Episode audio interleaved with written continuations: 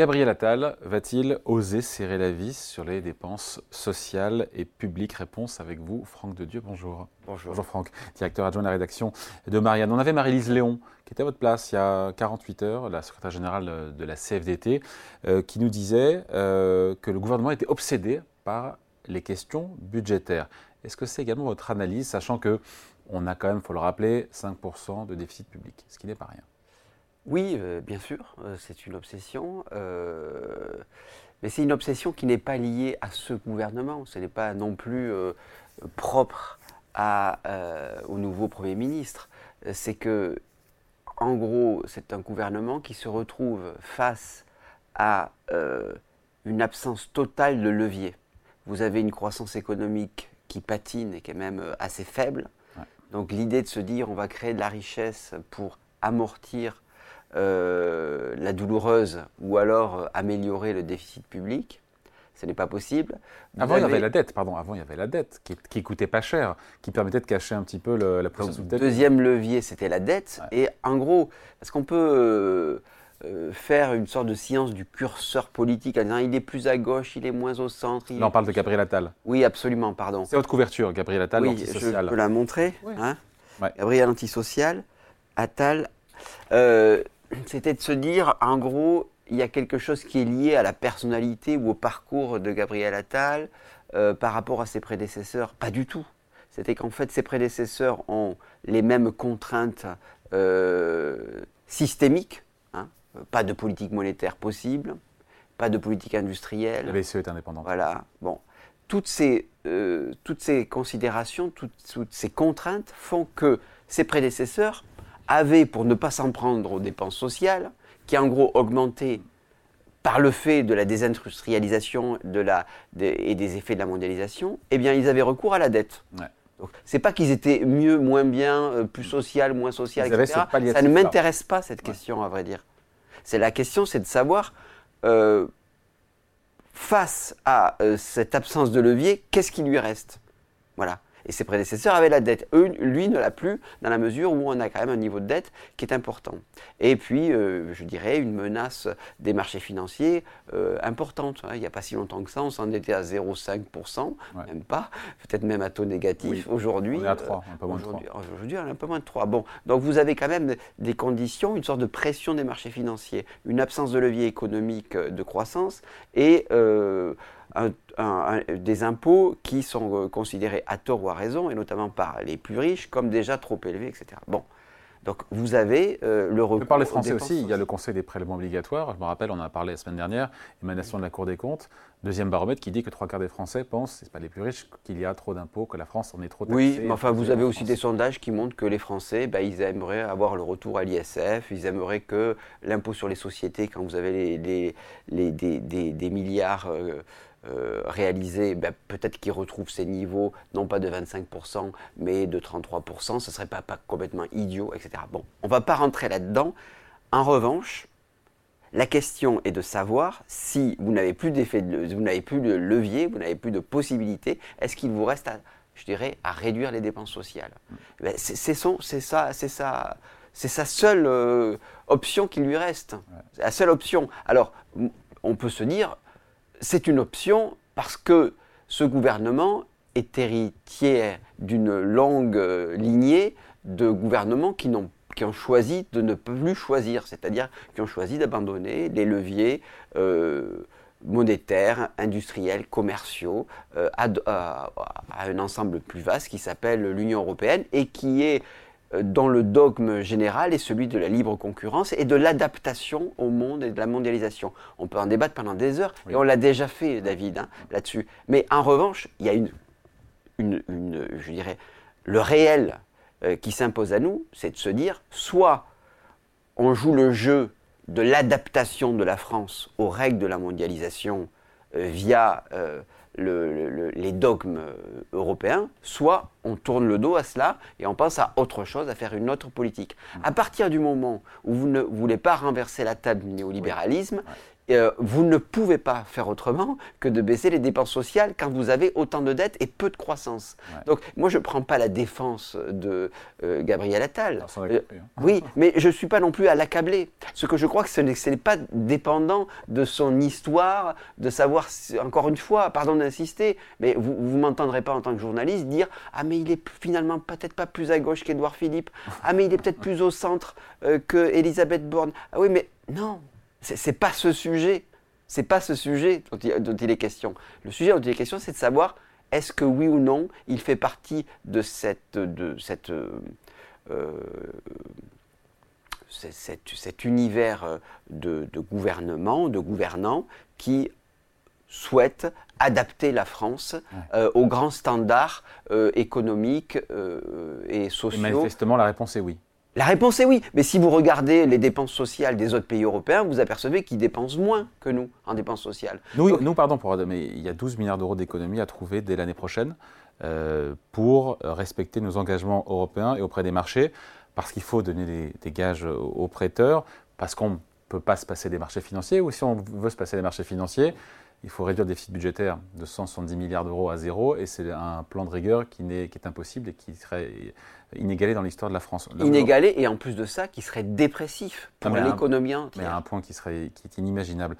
Donc ces 12 milliards d'euros d'économie, ça commence par des mesures qui sont déjà dans les tuyaux pour vous en matière de coupe dans les dépenses sociales, fin de la SS, allocation de solidarité euh, spécifique, doublement de la franchise médicale, ces 800 millions d'euros de, euh, de, gains attendus, allocation des chômeurs de nouveau qui seront rabotés. C'est tout ça qui est dans les tuyaux? Oui, c'est pour ça qu'en fait, vous avez raison, il y a en gros encore 10 milliards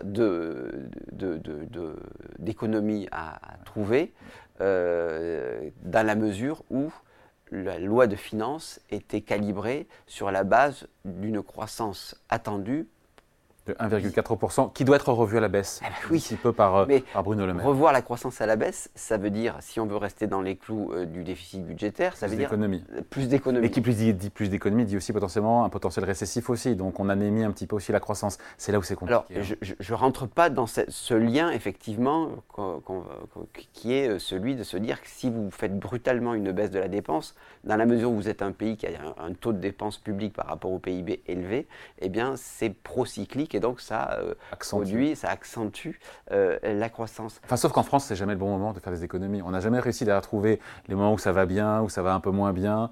C'est quelque chose qu'on n'a jamais réussi à faire. Hein. Oui, mais il faut. fait qu'on a la dépense publique la plus élevée de rapporter au pays. Oui, mais à partir de là, si vous voulez, il y a une question politique en amont qui se pose. C'est la première, c'est le choix du système dans lequel on veut s'insérer. Et là, je suis d'accord avec vous, il y a une sorte de contradiction entre l'idée d'avoir un État-providence élevé et de le choisir dans un cadre, dans un bain conceptuel qui contredit cette, cette, cette singularité.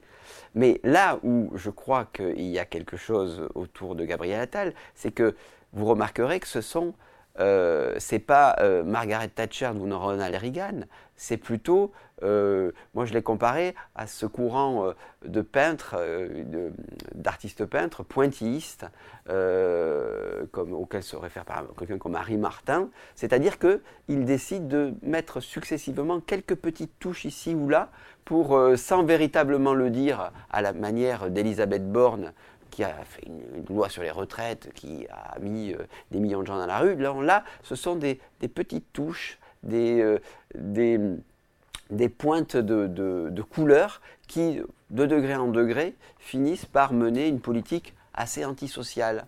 Euh, et finalement, sans le dire, parce que vous, vous avez euh, fait une petite énumération, vous apercevez que chaque mesure, c'est pas 15 euh, milliards d'économies. C'est des petits millions ici ou là qu'on va grappiller en se disant finalement ça va, ça va pas bouleverser les choses.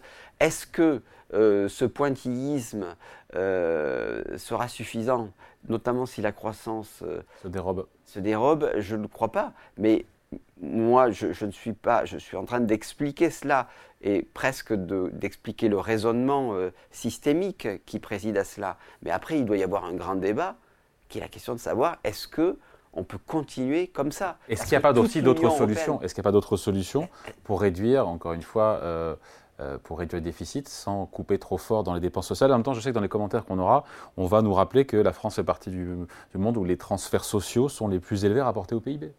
Oui, mais c'est une, une singularité française, c'est un choix politique. C'est un choix politique. Maintenant, ce choix politique doit être compatible avec, avec nos partenaires.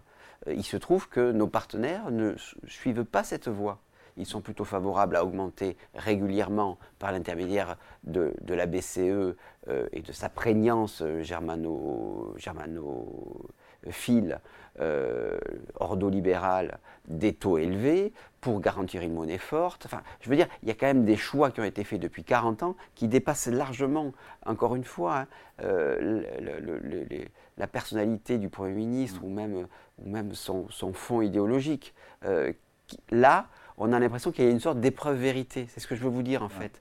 C'est que quelque part, d'un certain point de vue, cette incohérence entre cette singularité française qui est celle de l'égalité sociale et de l'État-providence et un cadre qui ne le favorisait pas. Un cadre qui est orthogonal. Qui est, qui est orthogonal cette contradiction, elle apparaît dans sa vérité crue aujourd'hui. Mais pourquoi aujourd'hui? Vous me dites, ah, ça remonte à 83. Ouais, mais en 83, je crois que la dette, euh, du, la dette publique, c'était peut-être 30% du PIB, je crois. on est, Il faudrait, que je, vérifier cela. On est au 110 aujourd'hui. Et donc, quelque part, d'un certain point de vue, la dette relevait un peu d'une forme de mensonge.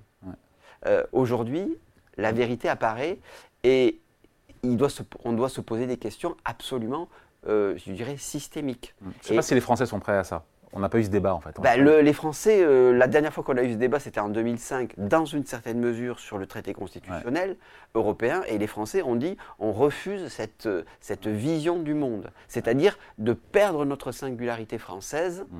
euh, qui est celle, en gros, d'un attachement important à l'égalité sociale. Après, encore une fois, pardon de revenir, on finira là-dessus, mais il y a quand même, encore une fois, des déficits à financer. Et on sait que euh, ça tremble à Bercy. Euh, à chaque fois qu'il y a une agence de notation qui rend son verdict, euh, il y a la main qui tremblote. Aujourd'hui, les investisseurs étrangers prêtent facilement à la France, il faut dire ce qui est. même si le profil financier de la France peut aussi poser des questions, parce que vous dites, et vous avez raison, la France, croissance faible, dette forte, pardon, mais ça me rappelle un pays qui est proche de nous. Oui. On appelle l'Italie. Absolument. Et l'Italie, alors c'est intéressant le cas Berlusconi, parce que Berlusconi, lorsqu'il arrive au pouvoir, il fait tout ce qu'on lui dit de faire. Tout ce que lui dit l'Europe, il le fait. Il fait une loi de travail, il, fait il, déréglemente le marché du travail, il serre les vis budgétaires, etc. Il fait tout comme il faut. Sauf qu'il n'y a pas de croissance. Il n'y a pas de croissance. Vous avez quand même la croissance du PIB euh, euh, italien depuis euh, presque deux décennies est, quasiment stagnante. Donc, effectivement, si vous êtes dans une logique où vous n'avez pas de croissance et où vous tenez absolument à vous désendetter, il faut couper. Ben, vous coupez, sauf que vous produisez une situation qui ne favorise pas la croissance.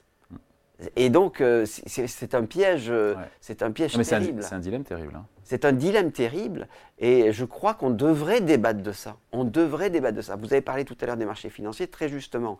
Moi, je, euh, au, lendemain de la, de la, Deuxième Guerre mondiale, on a, je crois, quelque chose. Excusez-moi, j'ai des chiffres qui sont peut-être pas suffisamment précis, mais je crois que c'est 180% du PIB de, dette publique. Hein. Mmh. Bon, bon ça, après une guerre aussi. Hein. Bien sûr, bien entendu. Mais vous avez une vingtaine d'années après, 20% de dette du PIB. Pourquoi? Il y a de la croissance, mais parce Il y a eu de la croissance, mais il y a eu de la croissance aussi parce qu'on était dans un système monétaire qui faisait que euh, vous, euh, le, on, avait tout à, on avait tout à reconstruire. C'est ça aussi. Hein, oui, mais vous hein. savez, euh, je dirais dans une version non dramatique de plus long terme, il y a aussi quelque chose aussi d'un désir de reconstruction, quand vous avez des, euh, une, obligation d'isoler les bâtiments publics, mmh. quand vous avez une obligation de faire des dépenses pour, euh, euh, je dirais, être face à ce défi environnemental et climatique, eh bien, vous êtes dans une logique finalement de dépenses publiques absolument massive mm. pour... sauf, qu'on détruit du capital, vous savez, on détruit du capital qui, est, qui émet du carbone pour le remplacer par un, un capital décarboné et euh, c'est pas ça qui. Oui, mais qui favorise aussi la croissance, qui favorise aussi des emplois qui ne sont pas délocalisables. Mais ce que je veux vous dire par là. Et on là-dessus. Oui, alors peut-être qu'on ne devrait pas finir là-dessus parce que ça, ça, nous amènerait à.